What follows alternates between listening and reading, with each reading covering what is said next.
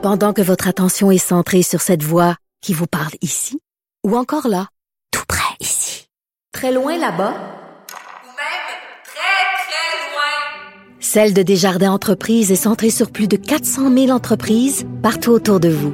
Depuis plus de 120 ans, nos équipes dédiées accompagnent les entrepreneurs d'ici à chaque étape pour qu'ils puissent rester centrés sur ce qui compte, la croissance de leur entreprise. Dimanche soir, au gala des Golden Globes, euh, Ricky Gervais, qui est britannique, c'est important euh, de le rappeler, euh, et qui faisait donc l'animation du gala, a fait un monologue d'ouverture qui est vraiment une pièce d'anthologie. Si vous l'avez pas encore écouté, c'est très facile à retrouver sur Internet. Donc, pendant plusieurs minutes, en ouverture du gala, il a sorti vraiment sa tronçonneuse et il est passé à travers le gratin d'Hollywood en disant aux artistes que euh, ben c'était des hypocrites euh, corrompus qui fermaient les yeux sur euh, plein de situations désagréables. Il s'en est pris à Apple, il s'en est pris à NBC. En tout cas, il a parlé de pédophilie, il a parlé de prédateurs sexuels, il a fait des blagues sur Harvey Weinstein, sur Jeffrey Epstein. Ça tirait sur tous les bords et tous les côtés. Et moi et plein d'autres gens, on s'est posé la question, est-ce qu'il y a un animateur, est-ce qu'il y a quelqu'un au Québec qui pourrait être aussi truculent, aussi caustique, aussi direct? Et il y a plusieurs personnes qui ont dit, oui, il y a une personne qui pourrait être comme ça c'est Guy Nantel. Bon, on va lui poser la question. Guy Nantel, bonjour. Et c'est la raison pour laquelle je ne serai pas demandé pour animer le gala au Québec. bonjour, Sophie. Salut. Euh, je, tiens à faire une petite parenthèse parce que ça, a quand même un lien. Euh, c'est euh, le lien, c'est la liberté d'expression parce que je tiens à saluer Denise Bombardier ah. qui était là juste avant. Oui. Et ça démontre à quel point quand on a le courage de nos opinions, on peut mm. passer des années à traverser le désert, des mm. décennies même dans son cas. Mais des fois, ça vaut la peine parce qu'en bout de ligne, on se rend compte que quand on a des idées claires puis qu'on veut pas de mal au monde, ben des fois, ça vaut la peine de toujours persister puis de maintenir le cap. Et euh, je pense que c'est un peu ce qui unit euh, Ricky Gervais et Denise Bombardier. Hmm. C'est un très beau parallèle que tu fais parce que euh, ce que Denise défendait en 1990 en affrontant euh, Gabriel Maznev, c'est un principe. Euh, ce que Ricky Gervais a défendu dimanche, c'est un principe qui est, c'est pas parce que vous travaillez pour Hollywood que vous avez des jets privés et que vous faites des gonzillions de dollars chaque année que vous êtes exempt de critiques. Et toi, c'est un petit peu ce que tu défends aussi dans tes spectacles c'est un certain nombre de principes en disant, ben, on peut rire de tout. Ça dépend évidemment de la façon dont on le fait. Donc, toi aussi, tu es un gars de principe. Mais je reviens à ma question initiale. Si demain matin, un réseau t'appelait en te disant, regarde, euh, Guy, je te donne euh, carte blanche, tu peux animer, mettons, le prochain gala euh, des Oliviers. Et je te donne vraiment carte blanche. Là, tu peux dire ce que tu veux, tu peux attaquer tous les humoristes dans la salle, faire toutes les blagues les plus scabreuses que tu veux. Est-ce que c'est un mandat que tu accepterais? Et est-ce que tu penses que quelqu'un te donnerait ce mandat-là? Je je sais pas si je l'accepterais, euh, je le considérerais certainement. Il faut dire une chose, c'est que le, le, problème, c'est même pas juste d'avoir l'autorisation euh, du producteur du gala ou, ou du diffuseur, euh, je crois que c'est Radio-Canada dans le cas des Oliviers, mais c'est aussi comment ça va être reçu dans la salle, parce que en humour, si ton public est pas réceptif, ton premier public dans la salle, mm. ça se sent énormément. Puis euh, souvent, on va dire un humoriste, il est drôle, il est pas drôle, puis les mêmes gags dans un autre contexte. Tu, tu, dis, mon Dieu, il s'est amélioré. Puis il y a même des humoristes qui m'ont déjà dit ça à un moment donné, j'étais moins connu, puis qui m'ont dit, hey, tu t'es tellement amélioré dans les dernières années. Ben, je dis parce que je jouais dans des clubs euh, devant 15 personnes, puis après, tu m'as vu au Saint-Denis devant 2000 personnes, mais euh, les gags sont les mêmes, tu sais, mais donc, j'ai déjà, moi, remis un prix, un gala euh, au, au Gala Olivier il y a peut-être 6-7 euh, ans. Euh, puis, je, j'en, je me souviens plus trop du contenu, mais je me souviens, j'avais gratigné tout le monde qui était en nomination. Aïe, aïe. les, les, les faces étaient longues un peu. Là. Je trouvais pas ça si facile que ça. puis, des fois, c'est ça, je trouve déplorable. C'est qu'on a souvent, les humoristes, tu sais, on frappe fort dans bien des sujets, puis même sur beaucoup de cibles individuelles, sur des personnes qu'on nomme. Puis, des fois, quand les gags sont autour de nous autres, voilà. Ben, ça dépend plus c'est mon ami qui dit ça ou c'est quelqu'un qui est pas trop dans ma gang? Puis euh, fait que ça pourrait être compliqué un petit peu. Mais euh, je considérerais ça quand même. Mais mais ça c'est intéressant parce que c'est un point aussi qu'a soulevé Ricky Gervais parce que son monologue d'ouverture a fait évidemment beaucoup jaser. Puis après il y a plein de gens qui l'ont attaqué en disant ouais mais tu sais t'as été trop fort. Puis lui il a dit écoutez euh, si vous acceptez que je ris de votre voisin, il faut que vous acceptiez aussi que je ris de vous. Si vous pouvez pas dire tes blagues sont bonnes quand tu te moques du gars à côté de moi, puis tout d'un coup, t'es un salaud puis un pas drôle quand tes blagues me concernent moi. Je veux dire, c'est c'est ben, trop facile là. Euh, je pense que tu as bien compris le, principe, c'est que ça arrive ça qu'un humoriste euh, on soit des messages ou même des gens qui viennent nous voir à la fin d'un show puis qui vont dire écoute moi ça fait 25 ans je suis un fan de toi mais à ce temps que tu as fait tel joke sur tel sujet, moi c'est fini.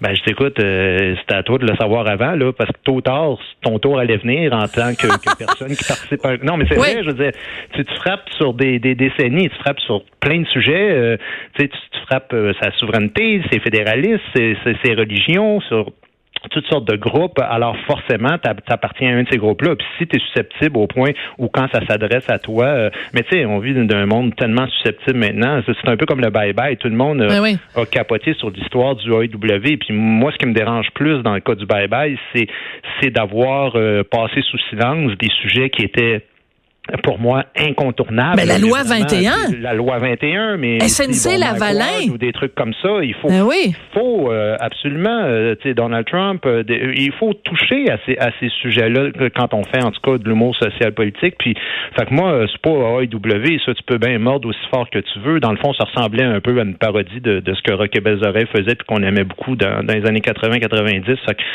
puis je trouve ça très bien comment il l'a reçu aussi, là, le, comédien qui fait ses Oui, puis il faut spécifier que Simon Olivier Fecteau a contacté le comédien en question, euh, Michel Olivier Girard ou Riva, euh, et pour euh, pour s'excuser des Michel Olivier Girard. non, mais, pas pour s'excuser. Je pense pas, qu'il s'est excusé, mais juste pour dire, c'est pas toi qu'on visait. C'est ouais, mais c'est ça. C'est parce qu'en en faisant ça, on tue un peu le principe. Puis, je, puis quand je dis on n'a pas à s'excuser, ce que je veux dire, c'est pas qu'on peut se permettre de dire n'importe quoi sur n'importe qui en humour, mais c'est juste que euh, il faut pas que l'espèce de, d'étalon de, mesure ce soit la susceptibilité d'une personne ou d'un groupe de personnes. Euh, autrement dit, euh, comme je dis toujours, c'est comme si tu fais un gag, c'est gros, et tu fais un gag sur un gros qui a 100 livres en trop, mais lui a un bon sens de l'humour. Ouais. Ben là, tout le monde va trouver que c'est bien correct. Là, tu fais un gag, c'est gros, sur quelqu'un qui a 5 livres en trop, mais qui est hyper complexé par ça. Là, les gens vont dire, mon Dieu, regarde ce que tu as fait, c'est terrible. sais. Alors, il faut faire attention à ça aussi. Là. Faire de l'humour, c'est c'est égratigner des gens, des groupes, des susceptibilités, et ça fait partie de la démocratie que d'entendre des propos qui sont pas toujours ceux avec oui, qui nous offensent. Tu, es d'accord. Ensuite, c'est ton choix aussi de, d'écouter ou de pas écouter euh, cette personne-là. D'accord. Alors, euh, voici, euh, discussion intéressante. Partons là-dessus sur justement ce, ce, comédien donc qui faisait les pubs pour AEW dans le Bye Bye. Moi, j'ai une discussion avec mon mari. Tu connais mon mari, Richard?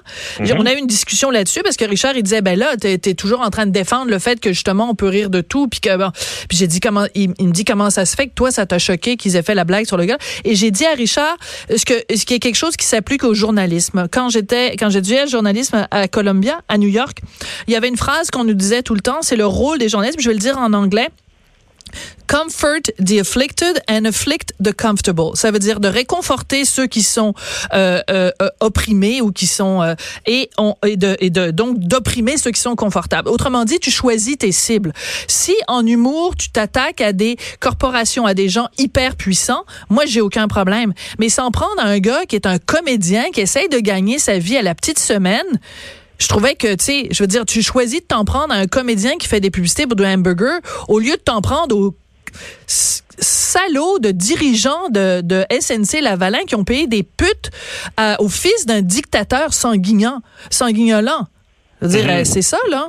Ben, je suis pas d'accord avec ton principe, puis je vais t'expliquer pourquoi. C'est un principe euh, qui peut être bon en journalisme, qui l'est peut-être moins en humour, euh, parce que j'aime pas l'idée, puis on se le fait dire des fois, là, que faut que tu t'attaques au fort. En humour, il faut que tu t'attaques. Forcément, il faut que tu parles des sujets qui, qui sont euh, l'éléphant dans la pièce. Là, je l'ai dit tantôt, euh, donc ce qui est évident euh, qu'on doit traiter. Mais en humour, ce qu'il faut faire, c'est faire rire le monde. Alors, ce qui est intéressant, ce qui était formidable de Rock Oreilles à l'époque, c'est qu'il pouvait très bien traiter d'une petite publicité euh, comme ça, un sujet tout à fait banal, et ensuite de ça tomber sur des sujets euh, politiques vraiment importants puis vraiment où les, où les opinions étaient tranchées. Ce qui est intéressant en humour, là, parce que toi, dans, dans ce que tu dis, tu fais de la morale, tu impliques de la morale dans, dans, dans l'humour, et il ne Ouais. doit pas y en avoir. Il ne doit pas y avoir de morale dans l'art.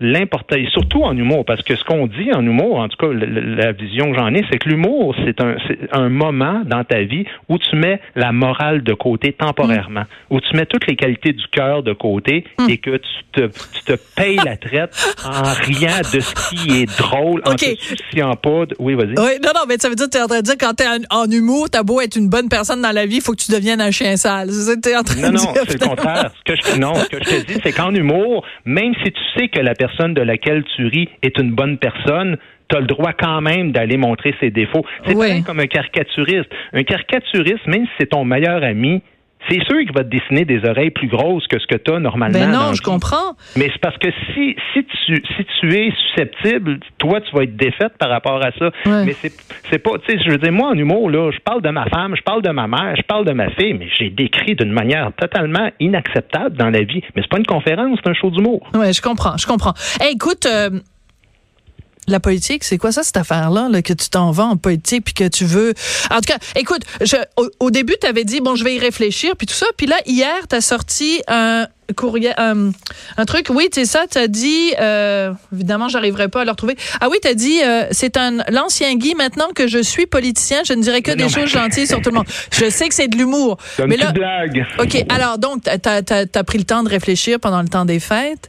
Oui, mais où, ça où continue. est rendu Puis ta- là, attends-toi pas à avoir de, de, de grosses coupes là, Non, non. en faisant ça. là. Non, non, je le sais que tu- je sais que tu vas le donner à Richard, ton scoop. euh, non, écoute, j'ai dit avant les fêtes que je réfléchissais à ça, puis c'est c'est une réflexion qui se poursuit. J'ai eu beaucoup d'intérêt de toutes sortes de personnes qui sont impliquées euh, de, de très près ou de moins près, mais quand même d'assez proches dans différents euh, différents départements de la business euh, souverainiste euh, Ouais. et euh, voire PQ. euh, et euh, j'ai- j'avoue que j'ai trouvé ça très flatteur d'avoir cette euh, considération-là. Puis euh, il y a toute la conjoncture de ma tournée qui se termine. Puis je me dis bon, ça donne bien aussi. Puis tout ça. Ouais. Mais il faut attendre de voir c'est quoi les règles à suivre. euh, puis tout euh, ce qui en découle. Là, puis ça, ça va sortir plus tard. Fait Oui, que- oui, ça va être au printemps. Mais il reste que euh, il y a plein de gens qui regardent ça aller puis qui se disent regarde, euh, t'as un pouvoir en tant que en tant qu'humoriste, euh, pas juste en montant sur scène, mais en faisant ben, comme tu le fais là, là, en donnant des entrevues, en te prononçant, et même avec tes vox pop, t'as une influence. Est-ce que tu penses sincèrement que en allant en politique, tu pourrais avoir le même impact ou la même influence pour euh, changer la vie du Québécois moyen? C'est une excellente question, puis c'est euh, pour ça que ça fait partie de ma réflexion.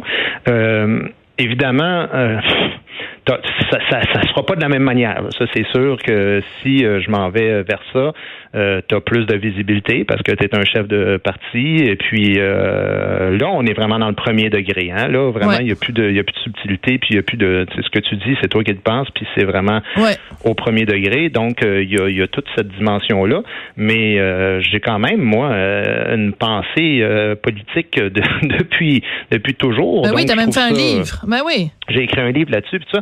Euh, donc, c'est pas... Euh, C'est pas champ gauche du tout, là. vers ça, là, tu je mets pas de côté euh, à la vie, à la mort, ma vie euh, d'artiste. Je suis d'abord un artiste dans l'âme, puis j'y retournerai certainement, à moins que pour une raison euh, inexplicable, euh, on ait besoin de, de moi tant que ça. Mais, mais ce que je veux dire, c'est que je, je pense que ce qui a fait défaut dans, dans la souveraineté depuis peut-être les 25 dernières années, mais ça a été au niveau des porteurs de ballons. là. Ça a été vraiment au niveau de la conviction. Et puis, quand c'est rendu que le pape attend après les fidèles pour s'assurer qu'il y a des conditions gagnantes, ben dans ce temps-là, il faut pas s'étonner que la religion meurt. Moi, je pense juste que on a besoin de pédagogie, on a besoin que les gens se fassent expliquer autant au niveau historique, au niveau culturel, au niveau économique, euh, quels sont les avantages à s'assumer comme peuple.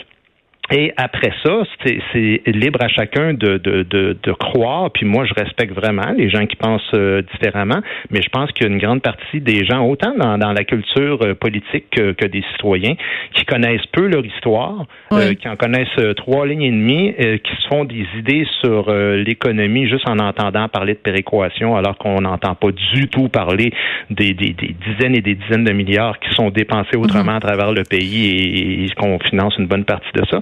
Et tout ce que je dis, c'est que je pense que je pourrais faire un bon un bon porte-parole puis un bon vulgarisateur de cette situation-là. Fait que bon, euh, après. Tu pourrais être pape à la place du pape, mais il reste que tu le sais. Si je regarde, ne serait-ce que les dernières campagnes électorales, que ce soit au Québec ou que ce soit euh, au Canada, à quel point les journalistes et c'est normal, ils font leur travail, vont fouiller dans le passé des différents candidats, vont mhm. rechercher des tweets qui datent de 1900. Euh, je, vais dire une date où Twitter n'existait pas, mais en tout cas, tu sais très bien ce que je veux dire, qui mhm. ressortent ah tel truc, puis là, ils le mettent hors contexte en disant, ah, un tel est un islamophobe, un tel est un transphobe, un tel est une antisémite, un tel, etc.